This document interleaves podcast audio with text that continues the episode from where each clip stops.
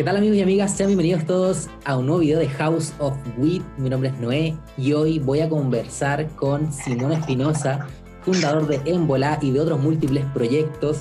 Este compadre es un emprendedor innato y pionero también acá en el ámbito nacional y también en el ámbito latino. Así que Simón, muchísimas gracias por estar compartiendo el día de hoy tu tiempo y tus experiencias. Por favor, te pido que nos comentes un poquito acerca de los proyectos que estás emprendiendo, quién eres para aquella comunidad que puede que aún no te conozca. Entonces, una pequeña introducción básicamente de quién eres y qué estás haciendo. Obvio, obvio. Oye, no, primero que todo, muchísimas gracias por la invitación, Noé. Qué honor estar aquí en House of Wit, así, algo así. eh, bacán. Mi nombre es Simón Espinosa, eh, vivo en Santiago, me gustaría no hacerlo, pero, pero vivo en Santiago. Eh, soy periodista de profesión, eh, trabajé en el Clinic y en el Club de la Comedia como guionista, de, así escribía chistes. Y durante ese tiempo y desde la universidad empecé a desarrollar un proyecto que se llama Embola, que partió como una comunidad de humor textual, de texto, o sea, era una, como toda una, una, un Tumblr que en esa época estaban de moda, que eran como high definition y por la puta, es que eran como básicamente estas páginas que tú podís bajar para siempre. Sí. Y a esa página como que subíamos ideas que se nos ocurrían cuando estábamos volados, ideas en volar, en el fondo, ese era, por eso se llamaba así. De ahí nace y el luego, de ahí nace el nombre, claro, eran las ideas que se nos ocurrían con mi hermano cuando estábamos volando, porque esa, así partió, como nosotros nos mandábamos chistes con mi hermano, y un día un amigo los lo leyó y le dio mucha risa y nos dijo, weón, deberían subirlo y, ay, hacían volar y bueno, y, y ahí, ahí lo subimos. Y lo entretenido, que, que, como lo más bonito, yo creo más allá de lo entretenido, es que la, siempre hicimos una, una comunidad abierta, entonces la gente podía meter su propia idea y nos dimos cuenta que éramos un montón. Y ahí creamos entonces como eh, la página de Facebook, me acuerdo, el Twitter, que siempre le fue mal. El Twitter, nunca entendí Twitter, no entiendo, simplemente no entiendo. Y como, Facebook. No, no. La primera. Pero Facebook. Como más claro. Claro, esa fue como nuestra red social donde había mucha más interacción comunitaria. Ajá. y después una, mm, una marca de pipas de silicona de grado alimenticio que se llama Peacemaker nos escribe y nos dice, oye, nos dimos cuenta que tenemos como muchas cosas en común y a nosotros nos encantaría que la, la, comunidad de ustedes conociera estos productos y les podrían hacer una reseña. Y en esa época yo estaba trabajando en el Club de la Comedia en Chilevisión junto a un joven comediante en ese entonces que era Lucas Espinosa, que también tenía un, un eh, programa en YouTube que se llamaba Proyecto Lupa y nosotros ya nos conocíamos y ya habíamos grabado sketch para embolar, sketch que nunca se publicaron, creo. Y, y ahí no, eh, me dicen, oye, pueden hacer una reseña. Nosotros ya, perfecto, pero hagamos una reseña como en nuestro estilo, como de cómo lo haríamos nosotros. Con humor. Y creamos un, un video, claro, con humor. Y llamamos a otro amigo comediante, el Benito Espinosa, y entre los tres hicimos, reseñamos un producto y básicamente yo lo reseñaba y ellos se cagaban de la risa. Como la, la interacción fue muy, muy íntima. Eso me pasó, como que sentí intimidad en una red social, como, como que, como que me, me sentía eh, muy en mi casa haciendo algo que era muy natural y como vi siendo visto por personas que también tenían identificado eso como algo natural. En bola se empezó a transformar como en una manera de protegernos a los usuarios de cannabis de los estigmas, ¿cachai? Como que era también naturalizar el consumo para nosotros, ¿cachai? Porque era el nervio de subir una, un video fumando pito en YouTube hace, hace 7, 8 años. Era, no, era, no era cualquier weá, pues, ¿cachai? Sí. Ahora, Ahora es mucho más, más común, pero en la época quizás más restringido, como más claro. dinero en, en, básicamente. No, en, en, esa época, olvídate, como la cantidad de críticas y de comentarios que recibimos, como también de nuestro entorno, ¿cachai? Como, weón, ¿cómo estáis haciendo eso? Cagó tu carrera, onda, nunca no sé qué, ¿cachai? Nunca vaya a poder conseguir pegar en ningún otro lado y la weá, ¿cachai? Así, onda, típico, obvio. Ahí se materializó más como ese, esa idea, ¿cierto? Como que claro. se firmó. Hay gente para ver esto, les gusta, se puede formar algo y ahí empezar. Claro, claro, tal cual, tal cual. Y, y luego, la, la, las, como cuando, cuando más que, como cuando sí se solidificó un poco el proyecto, es cuando hubo un modelo de negocios así como real. Yeah. Para mí, que soy periodista, llegar a un modelo de negocios fue un culo, ¿cachai? Porque, bueno, onda, onda Google, ¿cachai? ¿Qué es la contabilidad? ¿Cómo hacer una empresa? ¿cachai? Onda, ¿qué son las finanzas y la wea? Era, era como Aprender de otra área. Sí, la escritura de mi empresa estaba hecha como con, con, lápiz de cera, ¿cachai? Parecía como dibuje sus vacaciones en versión, en versión como servicio impuesto interno. Una weá satánica y un desastre y todo, pero, pero lo que pasó, como el primer modelo de negocios fue la gente preguntando dónde comprar las pipas y nosotros inventamos una tienda online que la hice yo también mirando tutoriales, onda, cómo hacer un e-commerce, ¿cachai? Como, Y por supuesto, el, hasta el logo lo hice yo, pues imagínate, la weá era todo así como todo hecho, claro, todo. Sí, pues. Y puta, ahí cabeceándome, pegándome cabezazos como con los códigos, weón, de la página web. Aprendí un poco de codificación, aprendí un poco como de WordPress, de WooCommerce, ¿cachai? Lo básico que es lo que tenemos hasta el día de hoy, que ya hoy justo ahora está cambiando. Pero puta, después de cinco años fue más o menos lo, que habíamos construido ahí, así como súper su generis Pero la weá es que funcionó. ¿Cachai? Se, onda, pude, hacer, pude simular una compra online y salió bien la compra online y era ahora es perfecto. Onda, ¿Dónde se compran las pipas? Acá se compran las pipas, ahí van a estar.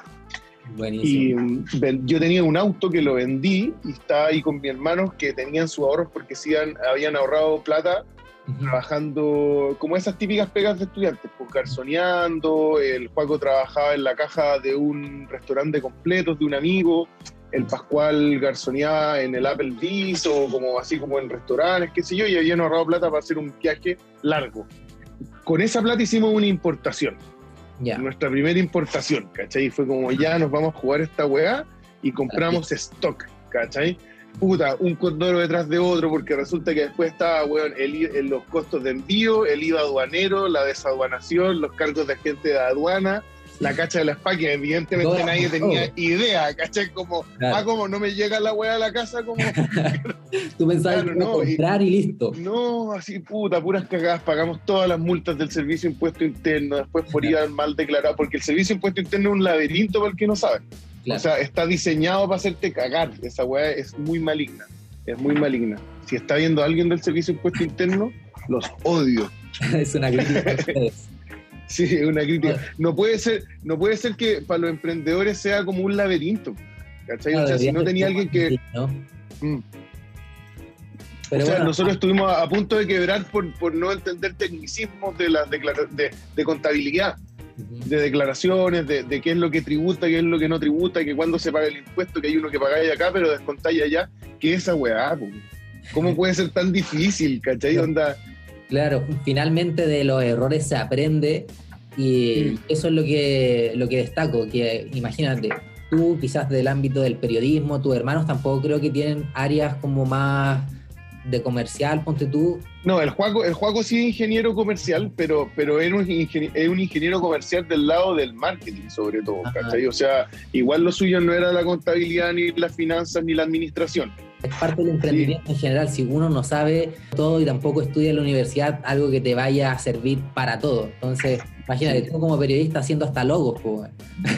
Sí, pues, eso, ¿no? Todo, todo, todo, todo. O sea, vi un, post muy como divertido de, como de, los emprendedores y, y ha pasado harto ahora en la industria de la marihuana que hay hueones que están efectivamente levantando plata y después se ven un montón de hueones que quiebran y desfalcan, onda, 4 millones de dólares se les fueron por la borda y tú decís, ¿cómo pasó esa weá si yo con 200 lucas paro la olla todo el mes y hago videos, weón, y los videos hasta tienen luces y sonido, ¿cachai? Onda, ¿Qué pasó acá? Y, y, claro, y resulta que he leído que en muchos casos ocurre en emprendimientos que, que como que dicen, ya, acá, onda, conseguimos plata, ahora vamos a contratar, weón, al director ejecutivo de Amazon y de Superpollo y de la weá, para tener la weá, y resulta que son weones que trabajan en empresas muy grandes y ellos no hacen nada. Y, veía, esa, veía las fotos, este el post que te comentaba, como de, qué, es un CFO versus qué es un emprendedor, ¿cachai? Y el, emprendedor el gerente de finanzas, es el gerente comercial, es el junior, es el que barre, el que lava los platos, es el que, bueno, o sea, yo ayer, ponte tú, estuve hasta más tarde como martillando y pintando paredes, ¿cachai? Como esa es la pega, esa es la real pega, es lavar platos. Esa es mi pega, siento yo, ¿cachai? Lavar platos y tener la oficina ordenada para que llegue un equipo a trabajar un espacio rico.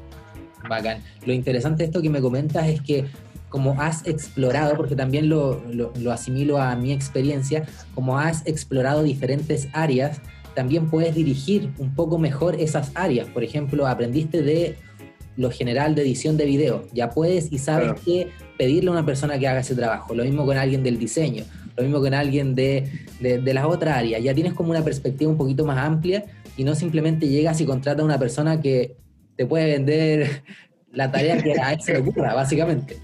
Claro, sí, no, claro, vamos, es una pyme muy pyme en volada también, entonces como que hay que ir con mucho cuidado con eso. Pero sí, pues nosotros dos hacemos lo mismo también un poco en ese sentido. Creo que es, es muy bonito lo mismo y tan distinto a la vez, eso me encanta. Que lo encuentro como de, uno, un ejemplo muy bueno como de, de todo lo que se puede hacer en esta industria, que me encanta, ¿cachai? Que me encanta, me encanta porque hay tanto espacio y para la diversidad y para la opinión y para las colaboraciones y la cagó que está compuesta por tipos de gente distintos. Los volados, de todas maneras, somos distintos empresarios. Claro, hay, muchas áreas para explorar, no es solamente ah, lo medicinal o ah, el cultivo. Hay un montón de áreas y servicios que han surgido acá y que es lo que vamos a hablar también más adelante. Y quiero ir con la primera pregunta ya para entrar eh, a un poquito más de tu experiencia y poder llevarla también a la comunidad tú eres una persona que cata hierba, que el programa también Cata en Volada, se dedican ahí a analizar esas flores. Estuviste también en Estados Unidos haciendo un curso de los terpenos, cómo poder relacionar también esos aromas con los potenciales efectos que puedes sentir. Y me gustaría que nos pudieses explicar a aquellas personas que están intentando conocer un poquito más acerca de lo que están cultivando, de lo que están comprando incluso, o eh, de esa hierba que tienen en la mano. ¿Cómo pueden verla, analizarla? Eh, ¿Qué podrían esperar? ¿Qué nos podéis comentar un poquito de eso? Bacán. Eh, sí, eh, me da risa. Ese curso como que harta gente le da un montón de relevancia. Para mí también fue una experiencia muy bacán y creo, y el curso además es del TRICOM Institute, como Instituto del Tricoma, y está disponible en una versión online en español. Incluso para los que quieran revisarlo, el curso es súper bueno, ¿cachai? Es súper importante, igual lo que sí yo creo que se dan harto color los gringos con la weá del sommelier y la weá, porque realmente lo, lo, que en el estado que estamos nosotros como industria es en una identificación básica de algunos elementos relevantes para los consumidores de cannabis y eso es el curso que yo hice, es como... Y además yo lo hice con el foco en, en mi país, como ¿qué, qué, cuál es la realidad de mi país, es que la gente le compra marihuana a los dealers y el dealer te dice, o sea, en mi época era como, no, esta weá es punto rojo, es y la weá. Y ahora el, mismo culiado te dice, no, esta weá es creepy. ¿Cachai? Y son puras palabras que no significan nada. Y que cuando tú sabes un poco de marihuana te das cuenta que esa weá no es, es nada, es cero información.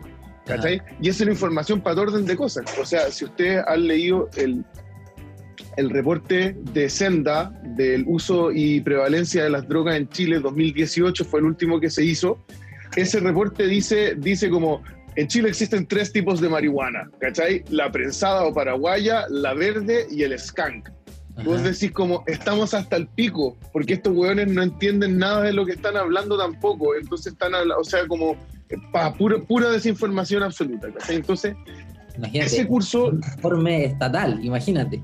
supuestamente no, o sea, estar los, los, tipos que más saben del tema. y hablando claro. de de tres cuestiones. Vale, entonces, ¿qué pasa con ese? Por lo menos un análisis químico de la weá que están testeando, ¿cachai? Por lo menos entregar el reporte químico y por último que nos cabeciemos con si las concentraciones de THC, han subido o no. Pero nada, o sea, no hay, no hay información real en ese, en, ese estudio. La gente que lo hace no sabe de drogas, ese es el problema. Porque son tan pechoños que nunca se han acercado a la weá, ni siquiera para, no te digo para consumirla, sino para entender de qué se trata la weá. Recuerdo también cuando se estaba discutiendo un tema de, una ley de cultivo seguro, yo seguro que recordarás, tuve la oportunidad de ir al Congreso a presenciar muchas de las discusiones de los parlamentarios. Y precisamente lo que tú me estás diciendo se refleja ahí, en nuestros políticos que van a regular el tema o que están intentando hacer alguna que otra cosa. Compadre, no tenían idea ni de la terminología, no tenían idea ni de los componentes, hablaban cuestiones que para nosotros son básicas como usuarios, ellos no tenían idea. Imagínate. Bueno, es que es lo mismo para todo, pues. es como los weones hablando sobre derechos de agua, no se lean ni sus propias leyes, weón. O sea, esto, ¿quién decía la hora del Gonzalo Winter? Decía, no, si se trabaja mucho en el gobierno, publicamos de, a 50 leyes diarias, los weones no se leen ni una, ¿cachai? Ni una. O sea, no, fatality, esto es político, ojalá que no quede ni uno en la nueva, en el nuevo Chile, weón. Ni uno de esos, weón. como sacar maleza. Que se extirpe. Respecto a tu, a, tu, a tu experiencia, me decía entonces que le dan bastante color los gringos con los cursos y con las cosas que hacen, pero también... Con la parte del sommelier, como que ellos, el, el, eh, hay un grado de ciutiquería importante en la presentación del curso, porque realmente lo, lo, lo que aprendí yo y con el foco que decía la realidad de, de, Chile, que la gente compra marihuana a dealers, obvio porque es ilegal, eh, era elementos o, o, herramientas, perdón, para poder identificar lo que vamos a fumar y tratar de entender un poco antes de que la weá nos pegue bien o mal o si era para nosotros o no. Ajá. Frente a esto hay un grado de subjetividad importante porque la evaluación que tú vayas a hacer de la marihuana depende de tus sentidos, ¿cachai? Y tus sentidos pueden estar más o menos eh, preparados o entrenados para enfrentar ciertos olores, ¿cachai? Para un montón de gente que es la primera vez que ve un cogollo va a oler marihuana nomás, no va a oler ni limón, ni jazmín, ni, incienso, ni ni una hueá, ¿cachai? Entonces, lo primero es, antes de fumarnos el pito, podemos mirarlo, podemos entender qué, qué estructura tiene el cogollo, cuáles son lo, los grosores, las densidades de las distintas partes, el largo de los pistilos, eso nos puede dar un indicio más o menos de cómo era la planta y si sabemos más o menos cómo era esa planta eh, fenotípicamente, podemos tener alguna información sobre quizás los tipos de concentraciones químicas que son más comunes en esos fenotipos de planta. Ahora bien, esto no siempre coincide y hay muchos híbridos que tienen características absolutamente como de lo que uno diría sativa, pero pega como una índica y, y, y viceversa. Y eso no quiere decir que el binario índica sativa que hizo un viejo que se murió hace muchos años, que era Linneo, sí. eh, no sirve ya, está desactualizado y por lo tanto es importante ocupar herramientas nuevas para aproximarse. La mejor herramienta es la ciencia, la cromatografía, que por ahora nos dice cuáles son los químicos al interior de eso, pero si no tenemos un cromatógrafo a mano, tenemos nuestra vista y nuestro olfato.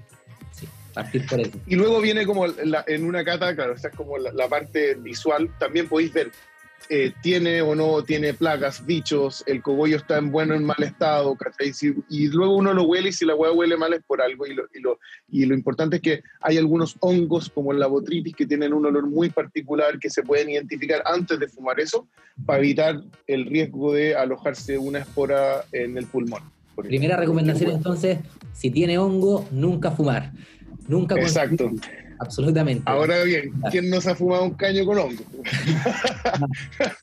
Otra cosita sí, también. Que... Eh, la mayoría de las variedades son híbridas. La mayoría de lo que la gente cultiva, de lo que se encuentra en el mercado negro, es mayoritariamente híbrido. Entonces, o sea, todo es híbrido ahora, en verdad. Claro, todas ya son, se han mezclado todas esas variedades que venían de las diferentes partes del mundo y es lo que sí. está corriendo en el mercado, por así decirlo. Sí, es que claro, es, es igual que es, es, genética, es lo mismo ahora, es como también eso, como alguien que se ponga a tratar a definir razas ahora, eh, que estaría súper desactualizado, ¿cachai? Es decir, como, como, no sé, pues en un país como Estados Unidos, que hay de todas las culturas y de todas las partes del mundo, y decir, a ver, pero ¿qué eres tú? ¿Eres, eres africano o eres blanco? ¿Cachai? O eres, claro, o, no, pues no, no funciona así ya, ¿cachai? Claro. Y no se trata de eso, y no, y no es una búsqueda, además, que nos vaya a entregar información relevante sobre lo que necesitamos saber. Y luego está la segunda parte, que es una, una asesoría olfativa, donde si reconocemos algunos olores podemos entender más o menos, y esto está súper vinculado a la aromaterapia, por lo tanto sigue en, en el lado más teórico que, que, pragmático de la ciencia. En la teoría existe eh, esto que se llama el efecto de entourage, que es, es la sinergia que se produce entre distintos químicos en una reacción química, ¿vale? Es decir, porque en la planta que vamos a fumar no solo hay THC y no solo hay CBD, hay un montón de otros químicos, así como, claro, que, que van a interactuar entre ellos y esa interacción es lo que va a producir un determinado efecto en nuestro cuerpo. Por lo tanto, 80% de THC, ¿cachai? 90% no sé qué. Esa weá eh, realmente no, va a tener mucho, mucho impacto en nuestra, en nuestra información a menos que la podamos asociar con los otros elementos que son importantes y relevantes para esto. Por lo tanto, a lo que quería llegar es que si aprendemos a identificar ciertos olores, podemos más o menos predecir algún tipo de efecto. La lavanda, que se ocupa mucho en aromaterapia para la inducción del sueño, en cannabis, suele estar asociado, y suele digo porque no siempre, puede haber un pito con olor a lavanda que sea lo más prendido del mundo, que sea como una Red Bull, la wea. Yo no lo he probado, pero, no, pero perfectamente podría existir.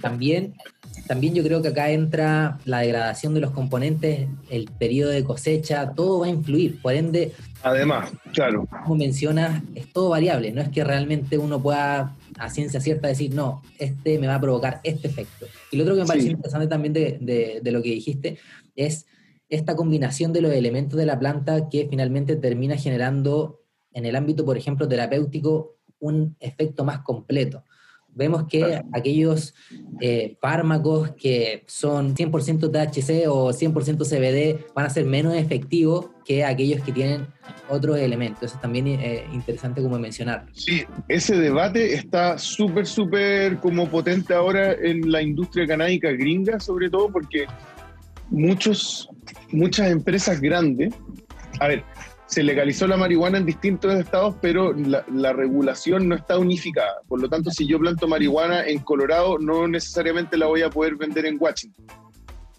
y no necesariamente voy a poder transportarla. Lo que sí se pueden transportar son otros elementos, como eh, cannabinoides envasados o como CBD procesado o como eso. Y por lo tanto se ha estado desarrollando mucho lo que ya existía en la industria farmacéutica y en los laboratorios, que es el cultivo en tejidos. Se ocupan eh, células vegetales de cannabis para cultivar THC, CBD y otros cannabinoides. Oh.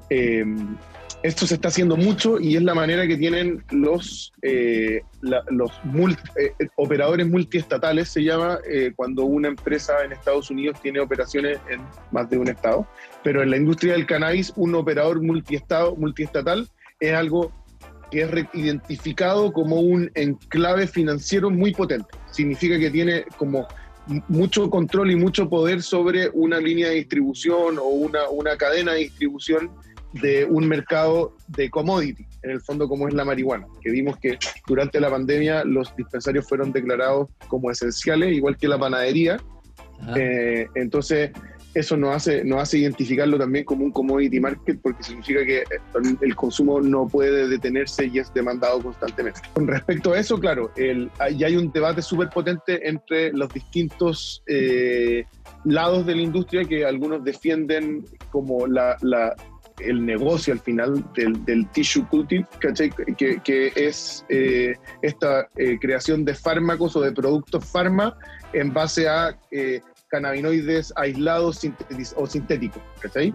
Y está después el otro lado de la industria, esto me imagino que tú lo sabes bien también, que dicen como, bueno, onda, si de verdad queremos hablar de cannabis medicinal es con la planta completa, ¿cachai? Lo otro es productos farma y pueden tener efectos positivos, pero la absorción del cuerpo es mucho menor, por lo tanto hay que bombardear el cuerpo con otros productos fármacos que no son necesariamente deseados. Eh, todos los excipientes, ¿cachai? Que son todos los otros fármacos que hay en una pastilla que no son la plantita, pues, ¿cachai? Como todas esas cosas, todo, todos esos elementos, la, capacidad de tu cuerpo de procesar, del hígado, de, de tu aparato digestivo, de procesar tal o cual fármaco, las vías de administración también cambian, por lo tanto los índices de absorción también varían los índices de permanencia de ciertos eh, cannabinoides sintéticos son eh, mucho más largos, por lo tanto también eh, se producen alteraciones en los exámenes de los, los test de drogas, eso, ¿cachai? Entonces hay todo un mundo que se desencadena por ese lado y que es altamente complejo, yo lo conozco nuevamente como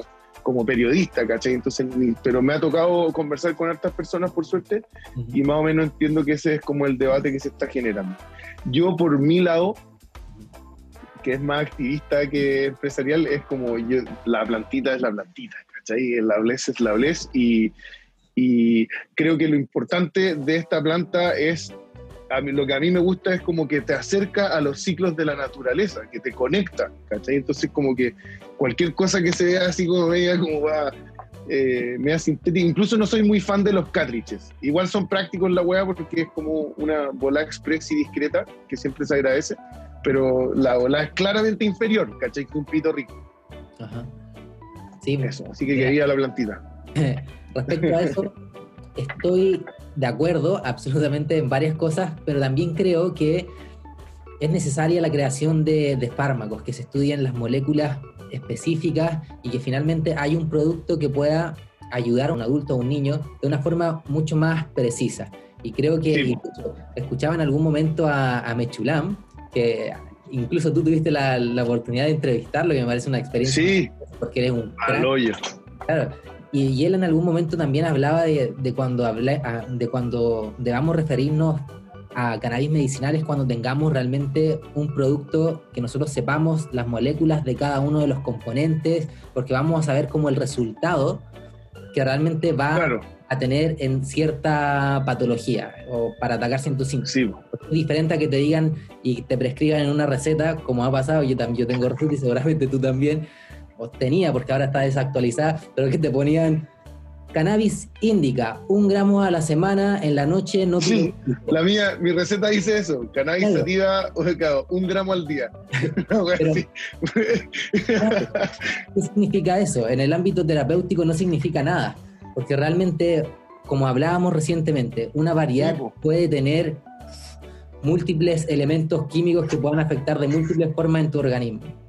Y, y, y, de la misma manera también creo que, obvio, si tú querís tratar a tu hijo que tiene epilepsia refractaria y te dan super duper dragon CBD, puta, qué peludo tratar a tu hijo con eso. Ya, y además lo tenés que cultivar tú, ay, a la raja, ¿cachai? Donde estoy hasta el hoyo, ¿cachai? Lo que no significa que haya habido o que existan un montón de, de experiencias y de testimonios de personas que han tenido experiencias súper positivas dándole super dragon CBD al hijo. Pero aún así, como que lo que yo sí creo que es rescatable del, del, del, discurso como, como que habla como de las virtudes de la planta, ¿cachai? Creo que eso no debe ser olvidado porque eso me parece muy real, ¿cachai? Muy real en el aspecto más terapéutico del cannabis, ¿cachai? Que no tiene que, cuando no te estáis tratando eh, la epilepsia refractaria, pero sí como la, el sueño o los dolores o los mareos, ¿cachai? Como que yo he visto muchos mejores resultados en pacientes de, de oncológico que eh, hay unos que se toman como la gotita y hay otros que se toman la gomita de CBD y hay otros que vaporizan pito y yo he visto mucho mejores resultados con los pitos, con la planta completa. En, en esa parte de la sintomatología y súper importante, no soy un profesional de la salud, por lo tanto lo que acabo de decir no tiene ni un valor.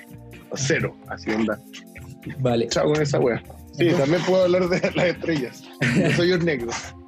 Partimos entonces analizando con, nuestro, con nuestra vista. Sí. Luego lo olorosamos. Vimos ahí qué relación eh, podía tener con, con, los efectos.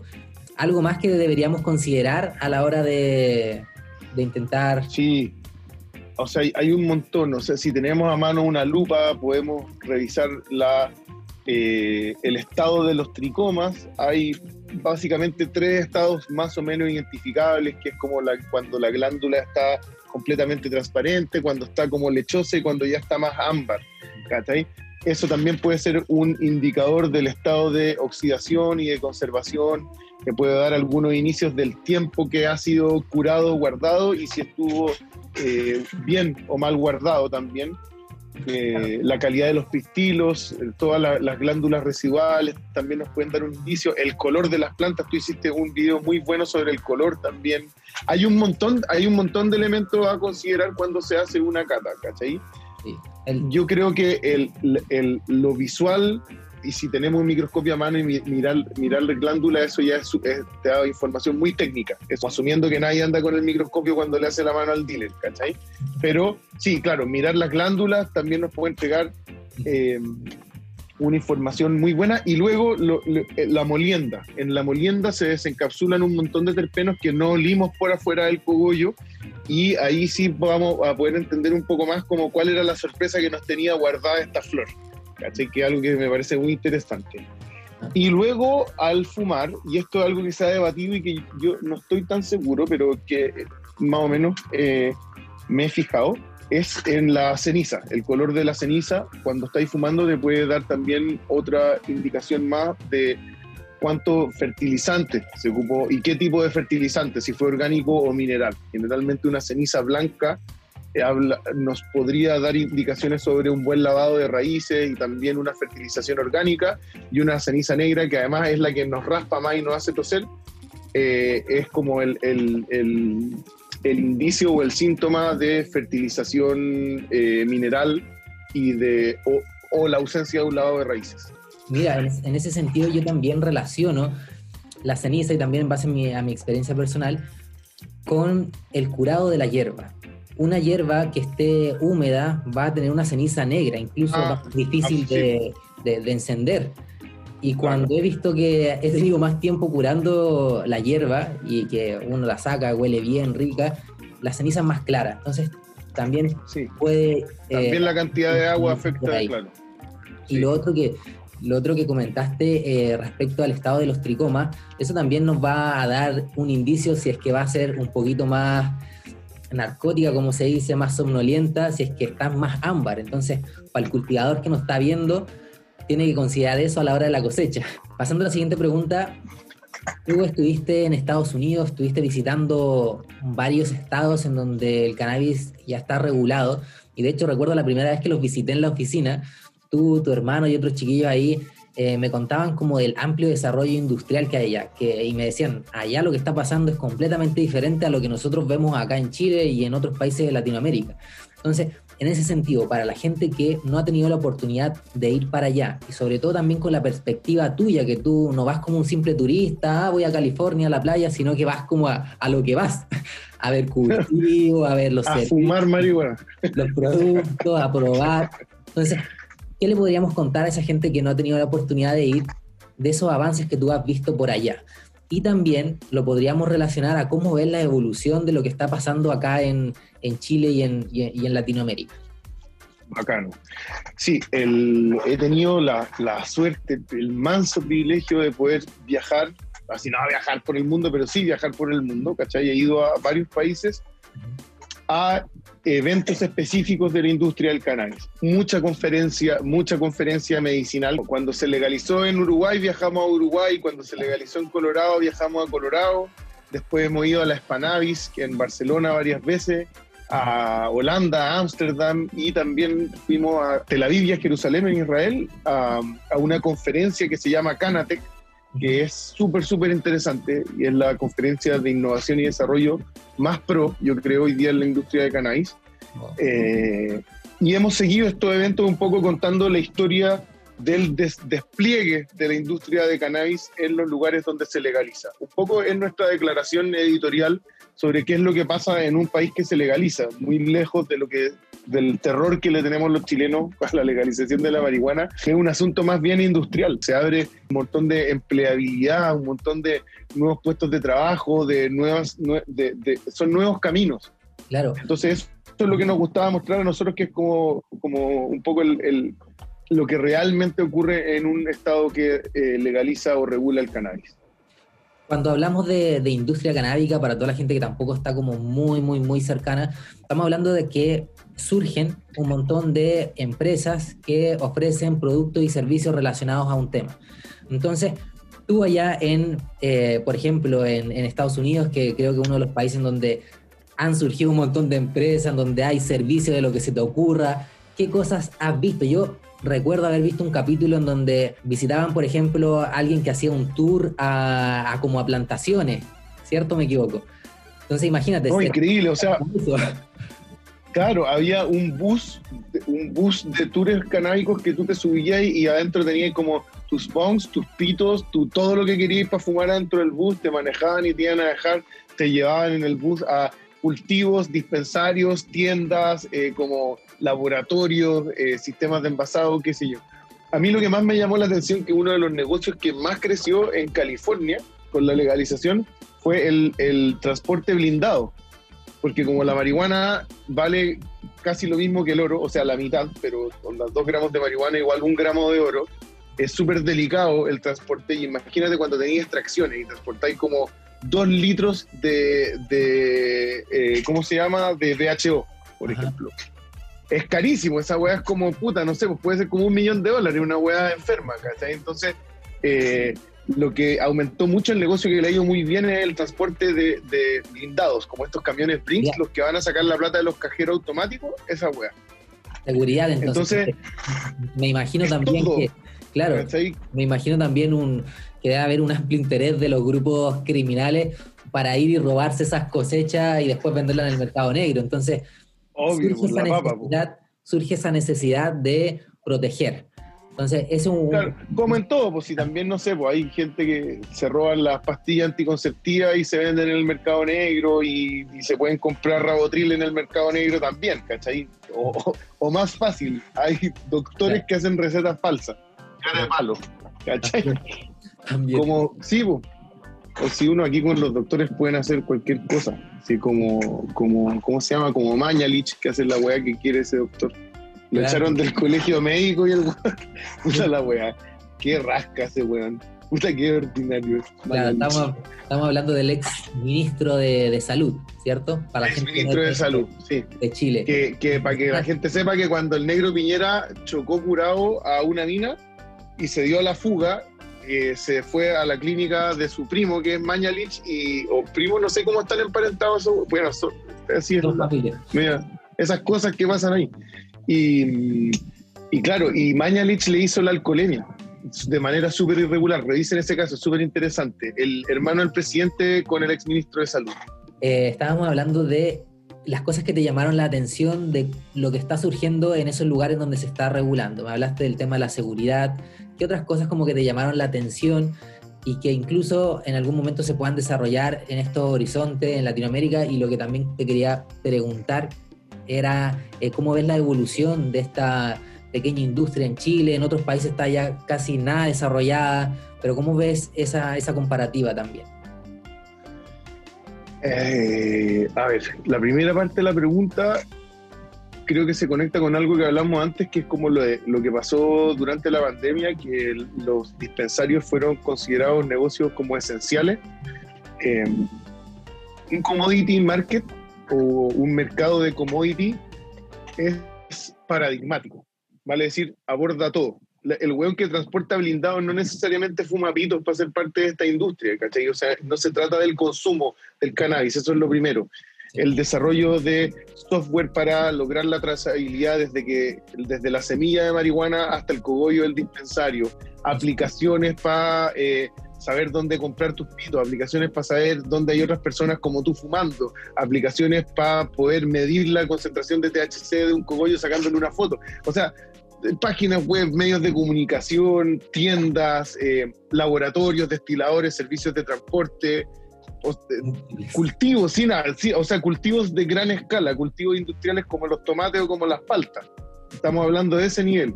Es como claro, envasado, packaging, marketing, publicidad, eh, diseño, diseño industrial, todo, todo, es todo.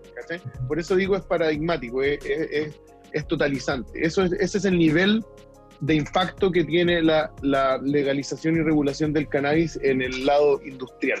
O sea, estamos hablando de miles de millones de eh, dólares en contribución al fisco ojalá no va a comprar aviones de guerra, sino va a hacer colegios, que es lo que se hizo en Colorado, colegios, eh, campañas de prevención y hospitales. Bacán que si podemos afectar nosotros como, como industria a cómo se va a grabar tributariamente el cannabis, ojalá que tenga una dirección también, ¿cachai? Que es como perfecto.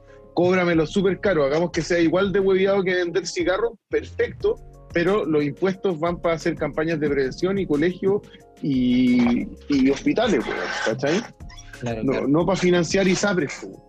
Claro. Entonces, eso, en Chile el potencial es gigante, yo creo. Es tan grande que hemos logrado desarrollar una industria a pesar de la ilegalidad. Así de grande es el, potencial chileno. Los cultivadores acá son secos, son unos másteres, tenemos un montón de información, tenemos una cultura canábica potentísima, tenemos la marcha por la legalización más grande del mundo, tenemos un movimiento real, tenemos eh, una comunidad, tenemos una cantidad de usuarios per cápita eh, de ranking mundial. No es que haya que estar orgulloso, pero es así, en la realidad, y también tiene un contexto histórico que podemos mencionar. Pero... claro, somos un país cañamero. Claro. De los años 60. Hay un potencial o sea, hay un potencial aquí en, Latino, en, Chile, porque no podemos hablar de Latinoamérica en general porque la realidad es tan diferente en los distintos países, cruzando la frontera ya tenemos un... una realidad Otro mundo. opuesta. Pero claro, mi pregunta iba a eso, a, a, esas experiencias que tú pudiste ver allá, esos productos, servicios que ya me mencionaste, que es de todo de lo que se nos ocurra. Y acá también, más que todo, como un potencial, porque aún tampoco se ha desarrollado mucho. Obviamente, si se compara con otros países de Latinoamérica, sí hay un cierto desarrollo, pero tampoco es que digamos que estamos a los niveles de, de los países que estamos analizando. Claro, es loco igual, porque se supone que nosotros íbamos súper adelante, con, sobre todo con la ley de cultivo seguro, que, que ha sido como, como un, una eh, propuesta desde Fundación Daya, con ayuda de Carol Cariola, que fue la presidenta de la Comisión de Salud que evaluó en la Cámara de Diputados ese proyecto, que ahora está estancadísimo en el Senado, mientras eh, la ley antinarcos avanza con todo la ley de cultivo seguro está ahí está, estancada. La, la raja estos weones. Después quieren que no lo, que no lo quieran matar, weón. Claro. No le hate ahí en, la, en, todas partes. Sí. Puta, los. Colombia y México, mientras aquí duerme nuestra ley de cultivo seguro, ya dieron pasos súper categóricos hacia la legalización se posicionaron como los líderes en Latinoamérica en la industria, en la naciente industria canábica. Solo por dar eh, eh, pasos hacia la legalización de los cultivos, hacia eh, la facilitación de la prestación de servicios para la industria. Eso me refiero a que podáis cultivar y después podáis exportarle por lo menos a países donde sí es legal, ¿cachai?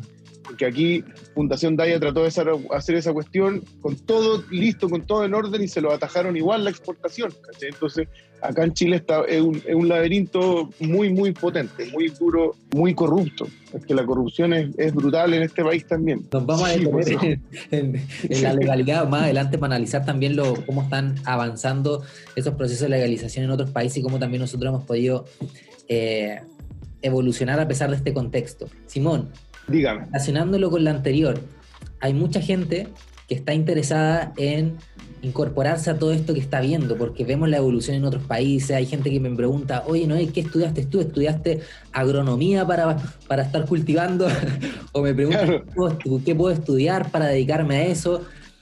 Viéndolo todo también desde tu experiencia como emprendedor, ¿qué se le puede decir a esa gente que está interesada en estos temas y que le gustaría quizás formarse? ¿Qué deberían cuáles son los caminos que deberían seguir, qué se está demandando más en la industria y volvemos también al punto de que múltiples cosas, pero si es que tú puedes agregar algo más para, para intentar dar algo de información a ese tipo de, personas que están interesadas en esto. Eh, puta, es una súper buena pregunta. Eh, me encantaría ser concreto en la respuesta y sin embargo creo que lo más responsable es no serlo porque a mí mucho de lo que me está pasando es por cueva, ¿cachai? Por suerte, obviamente por estar ahí por, y, por, y por perseverancia y dedicación y, y, y, me he sacado la cresta trabajando para el hoyo, pero, pero también es como por, como por ir viéndolo y estando cerca y queriendo hacerlo. Yo creo que lo más importante es como es hacer lo que a ti te gusta. Yo, yo hago lo que a mí me gusta, mucho más que, que es como lo, lo, que domina la acción es la vocación, no la marihuana. Haz lo que te gusta y como esta industria tiene desde transporte de blindado hasta desarrollo de packaging, lo vaya a hacer bien, ¿cachai? Porque si te gustan esas dos weas y las juntáis, entonces haz lo que a ti te gusta hacer y la industria de la marihuana te va a necesitar, ¿cachai? Porque no hay nadie haciendo nada. O sea, estamos, somos re pocos, somos un montón, pero somos re pocos todavía, o sea, todavía no hay o sea, gerentes de finanzas, gerentes de administración, diseñadores de packaging, cultivadores, expertos en desarrollo de luz, programadores para hacer aplicaciones, páginas web, e-commerce, logística, bodegaje, ¿cachai? Toda esa hueá no está. Entonces, la industria de la marihuana necesita profesionales empoderados, eh, necesita, necesita intelectos potentes, necesita gente trabajadora y humilde. Yo creo que eso es súper clave, weón. Aquí hay, es como trabajar y trabajar y trabajar y trabajar y las huevas te van a salir así. Y eso es lo que necesitamos en esta industria, gente que, gente que no se desanime fácil, ¿cachai? Gente que pueda ser resiliente, lidiar con mucha frustración. La hueá es eternamente frustrante. Hay Todo el mundo está en contra tuyo y esa es la oportunidad. Hay muchas trabas. Hablábamos cuando participé en la cata. Eh, en redes sociales te banean por todo. Imagínate tú comentando tu experiencia en el banco.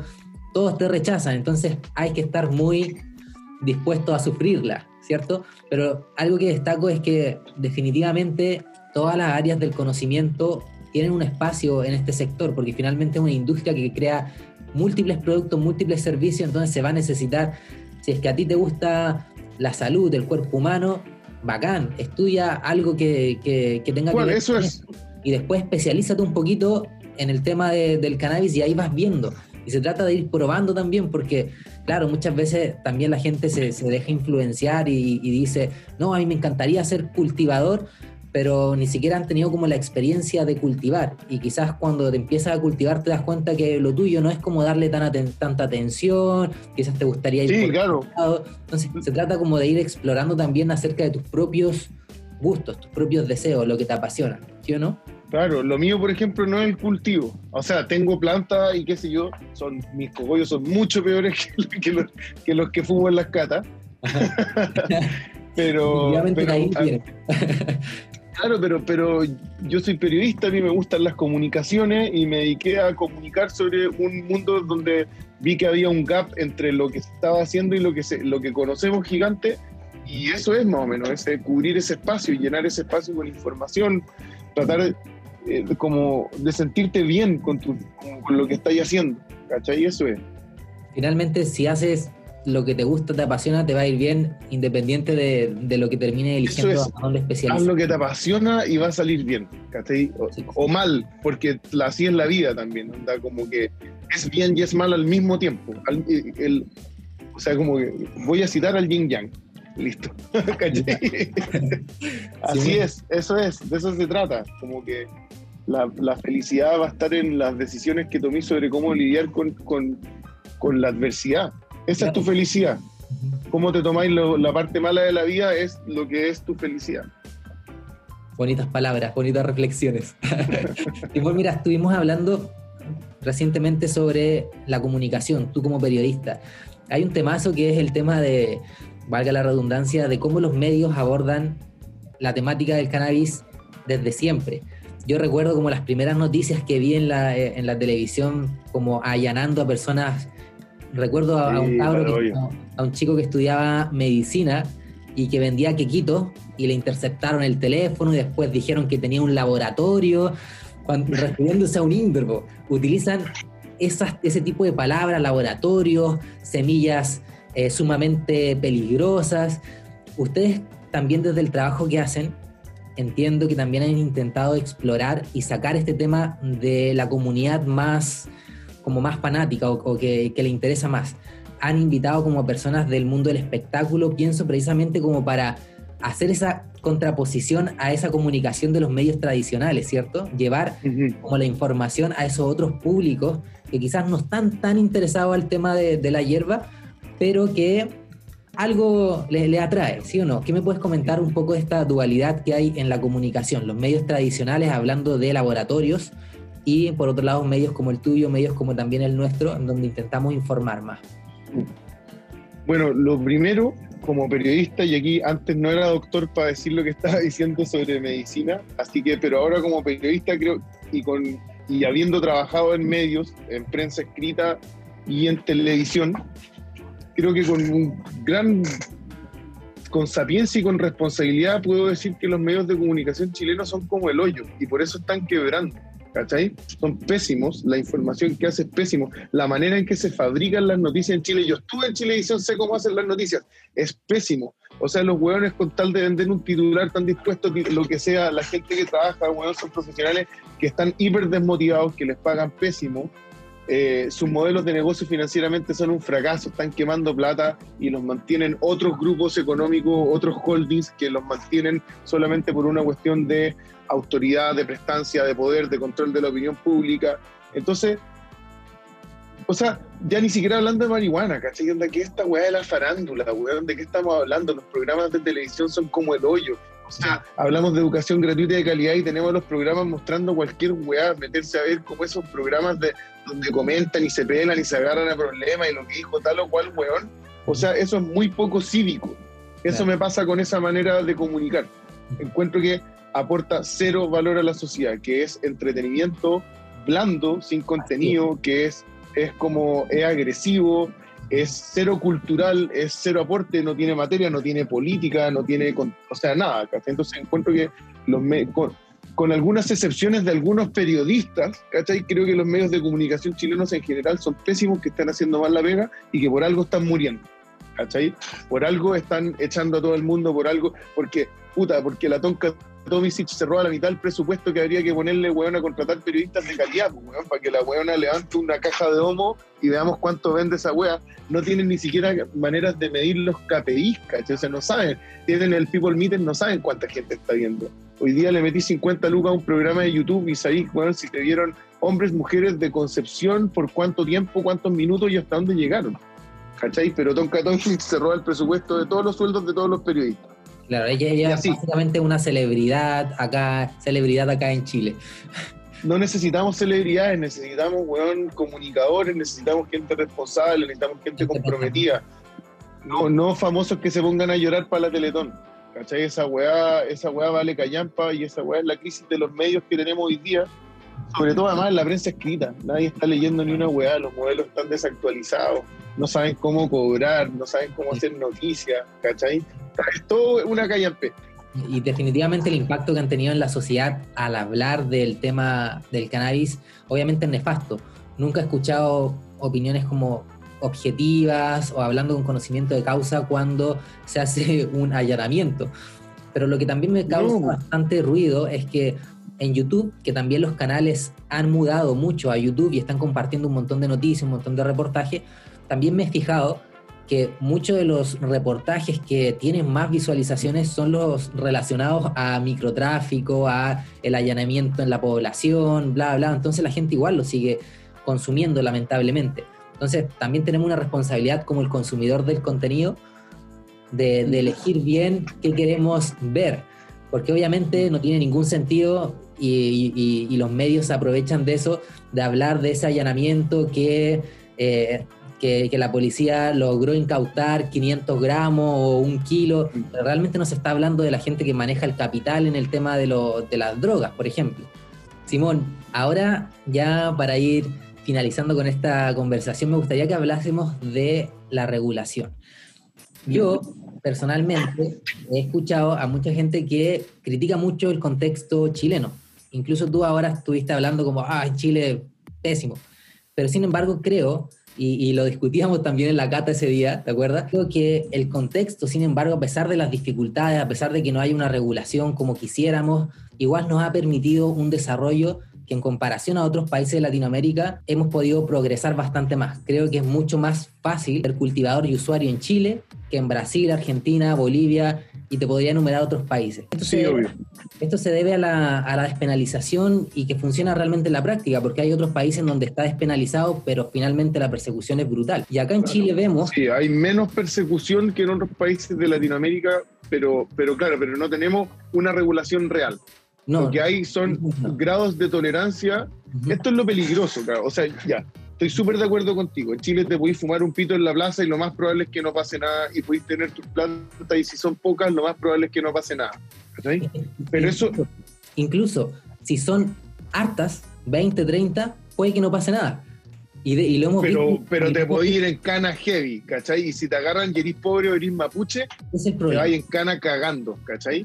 Es el problema que también tiene acá, empieza a haber un, un, tema de, de, clasismo y de acceso a la información, porque obviamente en aquellos lugares más carentes, la gente desconoce la información, las personas van a ir y van a firmar esa declaración que el policía o, la autoridad te presionó. Ana María Gasmuri no se va a ir presa por esa wea, aunque su hija sí la tomaron detenida, ¿cachai? Pero, pero, ojo, también con lo que pasó con, ella, que creo que también lo comentamos ahí en la, en la cata, fue un tema de desinformación, porque ella no debió haber firmado esa autorización de ingreso. Y ella lo, reconoció también públicamente. Entonces es un tema también de educarnos y saber y poder intentar defendernos pero sin duda debemos reconocer también que acá la gente cultiva un montón. ¿Por qué tú me estás diciendo que acá en Chile hay tanto cultivador que, sabe y, lo podemos ver en Instagram? En Instagram está lleno de gente cultivando la, aparición de grow shops. No podemos desmentir que en todas partes hay grow shops.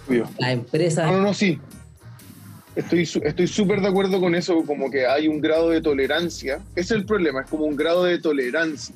¿cachai? Que ha aumentado pero no una regulación, ¿cachai? Y yo como que también lo hablamos, como que yo no quiero que me toleren, yo quiero vivir como un ciudadano, ¿cachai? O sea, no, no, quiero que es como que, puta, si, si pertenezco a tal o cual clase social o si, o si tengo para pagarme un abogado, la wea cambie, ¿cachai? Eso lo que es el síntoma de la ausencia de una regulación. Claro. Estoy súper súper de acuerdo con esa aseveración. ¿cachai? Hay que tener cuidado con que la regulación que vayamos a tener no sea peor que la realidad de tolerancia que tenemos, porque ahí sí que se nos pone puesta arriba la weá. Si el negro Piñera puede jalar en su Hamed, ¿cachai? pero un mapuche no puede plantar pito, creo que tenemos un problema que es mucho más estructural que una, un debate sobre la tolerancia. No se trata de la marihuana, se trata de que Chile es un país desigual e injusto.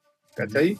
Y que las leyes son para los pobres y para los, para los más vulnerables y que todo el peso del poder les cae a ellos, ¿cachai? Independiente si sean pito o si sea que estáis viviendo en una toma o si sea que le deis plata a un ISAPRE o que, bueno, onda, le deis plata al colegio o estáis endeudados hasta el pico con el CAE, ¿cachai? Entonces eso, eso creo que es como lo que opino sobre la regulación de la marihuana en Chile, opino lo mismo que sobre la AFP, ¿cachai? Y que sobre la salud.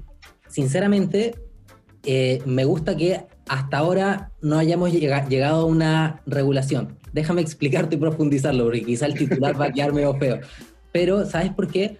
Porque las experiencias que están pasando en nuestros países, en otros países, nos ayudan a ver qué tipo de regulación podría funcionar mejor acá. Por ejemplo, vemos modelos muy diferentes en Uruguay versus lo que pasa en Canadá, versus lo que pasa en ciertos estados de Estados Unidos o lo que está pasando en México. Porque podemos decir, ya eh, queremos legalización y regulación ya, pero si eso va a implicar que se concentre nuevamente en esa desigualdad que tú me estás mencionando, que Chile es un país que con tendencia a la concentración de los mercados, ¿qué pasa si nos dicen, ya chiquillos, ya comunidad, ya gente, vamos a tener legalización, pero van a ser cinco lobos diferentes? Solamente van a poder cultivar tres plantas. Ah, eso es súper probable en Chile, pues claro, es como ya la raja, pero lo vende el jumbo nomás. Claro, claro, claro. Y eso es lo que a mí no me gustaría. Y por eso yo menciono que antes que una mala regulación, al menos en el contexto chileno, prefiero la despenalización que estamos, que estamos viviendo ahora. ¿Por qué? Porque gracias a este contexto, empresas como la tuya, como la mía, han podido eh, avanzar, se pueden importar productos que en otros países incluso la parafernalia está prohibida. Sí, etcétera. Entonces, y, por ejemplo, el, el, preciso ejemplo de, México, uno dice, y de hecho hay gente que celebra y dice, oh, se está legalizando en México, pero realmente te están poniendo más reglas que finalmente terminan criminalizándote igual. ¿Por qué? Un ejemplo muy, muy, muy sencillo si tú llevas tu auto lleno de botellas de whisky, nadie te va a decir nada, mientras obviamente no te la hayáis tomado. Pero si llevas, por ejemplo, en México, 200 gramos de hierba, que 200 gramos son cuatro frascos de hierba. No es tanto. Puedes ir a la cárcel en esta nueva legalización. Te siguen criminalizando el consumo, por ejemplo, en México que también se está regulando. Sí, pero te da un pie para debatir y tú podés decir, perfecto, 200 gramos no es suficiente, pero por lo menos tenías un control. Hoy día en Chile, como cuando tú decís, podéis tener 6 o 30 plantas, es como depende del juez, ¿cachai? Si eso es muy legal o, muy poco ilegal.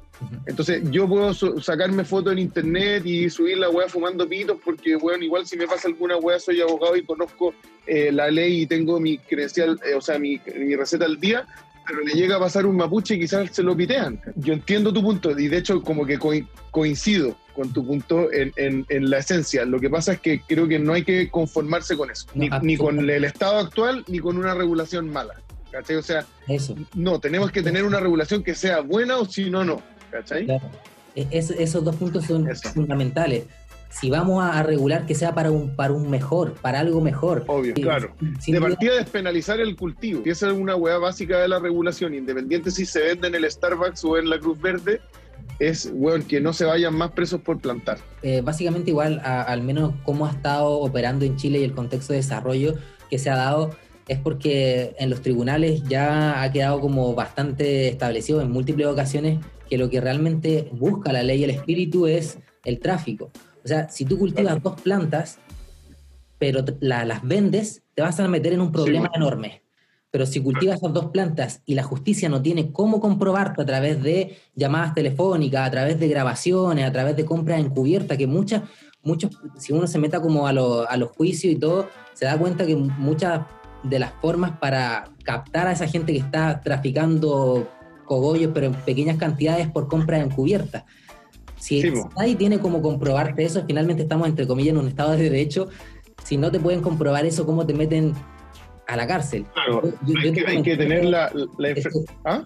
Que, ese día te comenté también en la, en la cata, personalmente entrevisté a un cultivador que le quitaron dos indoors y a, este compa lo, pusieron en, un juicio que obviamente es una lata y todo, eh, súper, súper fome, pero finalmente lo absolvieron de toda culpa porque él demostró que no estaba vendiendo nada de lo que estaba cultivando. Y ese contexto me parece igual valorable, a pesar de que insisto que, y concuerdo con tu punto, en que... O sea, lo contrario es como una regulación. los pagos deberían haber demostrado antes que era el traficante antes de acercarse a esa casa de esa persona y a esa planta. Eso es lo, como ahí está la, la hueá rara. Y, y, también algo interesante es que las propias autoridades... O sea que gastamos toda esa plata en Paco, en investigación, en jurado, en juez, en defensor público, en fiscal, para, que un weón dijera, oye, si no está narcotraficando, lo libre. Claro, es, es, ilógico que, que, siga funcionando de esa forma y sin duda que queremos una regulación que sea mejor al estado actual que tenemos. Y respecto a lo que nos gustaría, ¿qué puedes opinar respecto a eso? ¿Qué, ¿Qué tipo de regulación te gustaría tener en Chile, conociendo esta otra experiencia de otros países?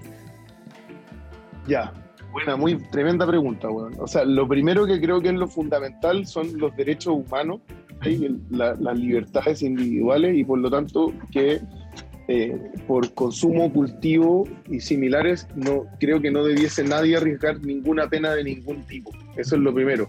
O sea, ni siquiera la pena del estigma social que te miren feo, esa weá ya es como. O sea, a mí cuando alguien me mira feo me encanta porque es como que rico, vamos a conversar. ¿Cachai? Eh, eh, eso por un lado. Después, y con respecto a la legalización, y ahí creo que es una palabra súper delicada. Creo que es un país que lidera los índices de obesidad, de alcoholismo, de, suicidio adolescente, etcétera. Creo que es un país donde legalizar una sustancia que puede tener una incidencia en eso, en, la, en, la, en la salud pública, creo que hay que ser súper cuidadoso. A mí me conviene que se legalice la weá, a mí me conviene que se puedan poner un Starbucks, porque si yo hago el Starbucks de embolada, probablemente le, fuera, le sería el manso negocio para mí, ¿cachai?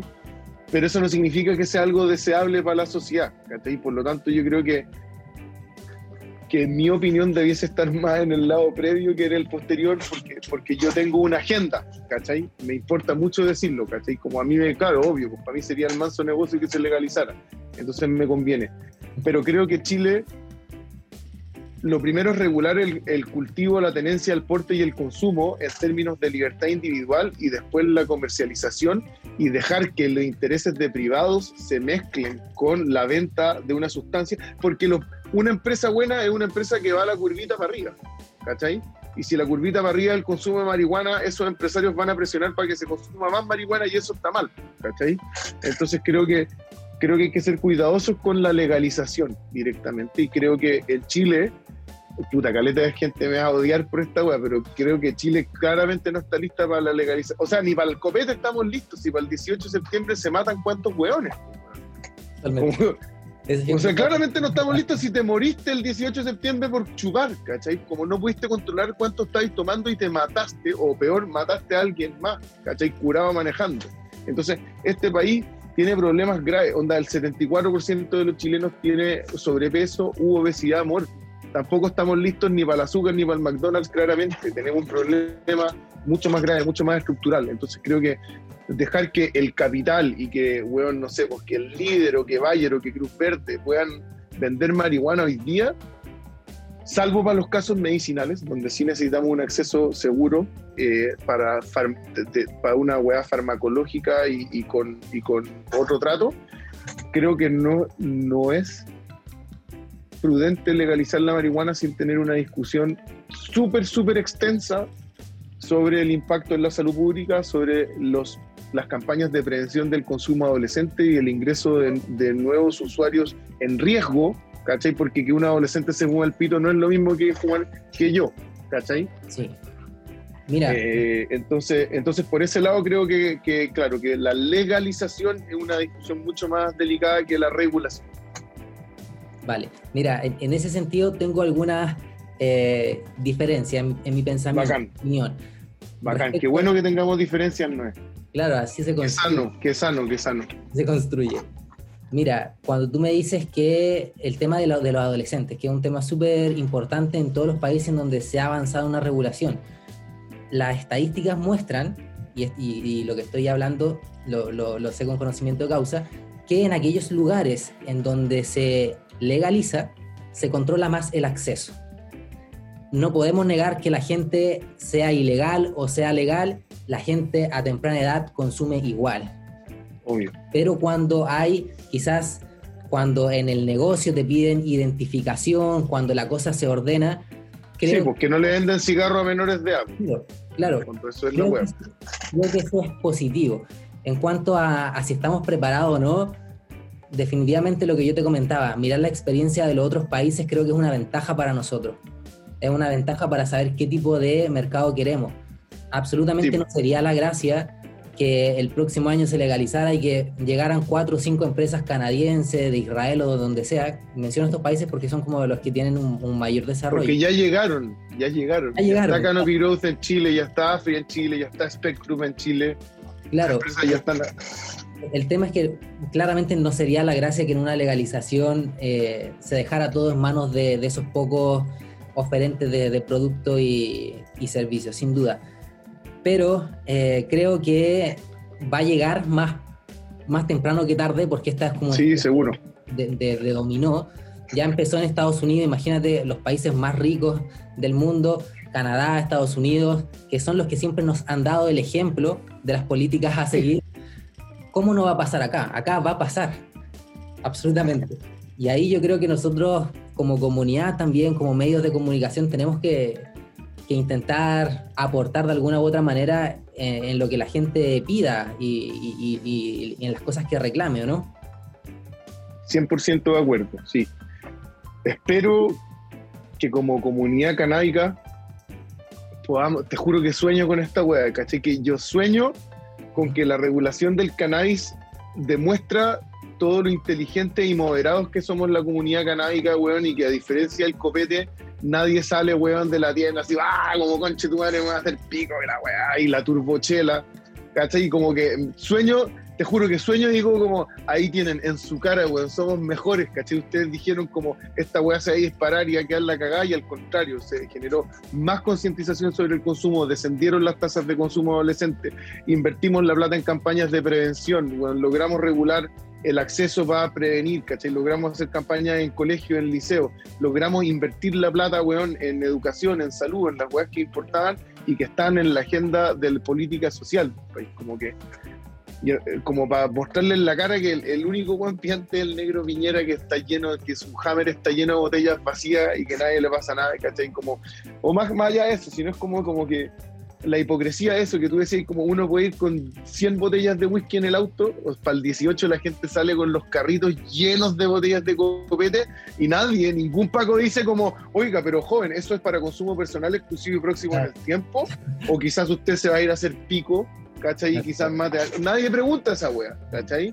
O nadie le pregunta a las viejas que, o a los viejos, perdón por caracterizar, pero es que hay un personaje que es como del consumidor de opiáceos, de Rabotil y clonazepam, nadie les pregunta como si se están automedicando, ¿no? Y nadie, cuando se están tomando la pastillita a la hora de almuerzo y a la hora de desayuno y a la hora de dormir, nadie pregunta si esa wea, ¿cachai? Como nadie enjuicia eso, ¿cachai? Entonces, Hipocresía. como e- eso es lo que me pasa, esa hipocresía, esa hipocresía brutalmente arraigada en nuestra cultura y en la cultura mundial, es lo que me encantaría que demostrarles como sí, ¿cachai? Usted, y como en la ola de, de Mandela, ¿cachai? Me metieron a la cárcel y solo salgo para entregar weas buenas, ¿cachai? No voy a ser ese mal ganador, ¿cachai? No, no, no seamos malos ganadores, pues ganemos esta wea y demostremos superioridad con civilidad, ¿cachai?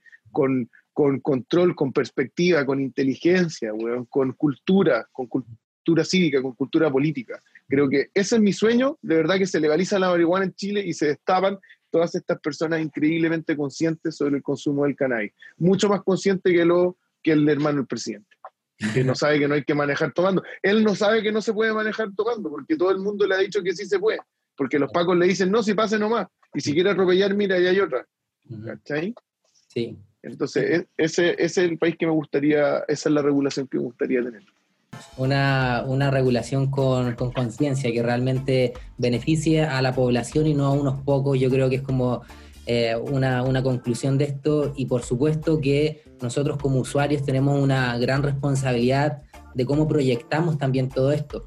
Por eso me gusta también cómo abordan los temas ustedes desde una perspectiva que no es simplemente, eh, como se dice acá en Chile, el hueveo, sino que, también con, información de calidad que a la gente le permite discutir en sus casas, educar a sus padres, educar a sus abuelos, que son aquellos que se educaron con la televisión, con la propaganda. Entonces, como comunidad también tenemos una responsabilidad de ser usuarios conscientes y responsables. Y Simón, quiero agradecerte este tiempo que hemos estado hablando más de una hora, pero eh, esta oportunidad de seguir compartiendo información con la comunidad eh, y, por supuesto estar aportando con, con, más cosas que estoy seguro que abren un poquito la mente de la gente. Así que muchísimas gracias Simón, muchísimas gracias a todos. Gracias a ti hermano por la invitación, gracias a todos los que miraron, a todos los que llegaron hasta acá, esperamos haber aportado algo y siempre sean críticos con la información que reciben, incluso la nuestra. Enjuicen, critiquen, googleen, revisen somos todos personas eh, víctimas de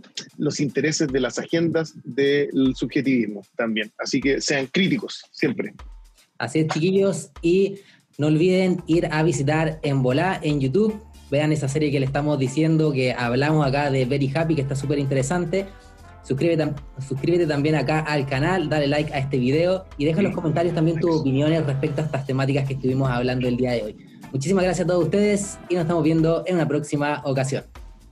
Chau, chau. Muchas gracias. Chau, hermano. Nos vemos. Simón, muchas gracias, weón. Ahora ya está, cortamos. Muchas gracias. Hermano, tengo que rajar. Me están esperando en una red, pero hermano, estuvo bacán, loco. Bacán, bacán. Muy lindo. Muchas gracias. Estamos hablando y ahí te, muy bien, Noé. te comento cuando la, la, publiquemos. Un abrazo. Ya, Noé. Saludos a tu Abrazo de vuelta, hermano. Ya, que estés bacán. Chau, chau. Chao, compa.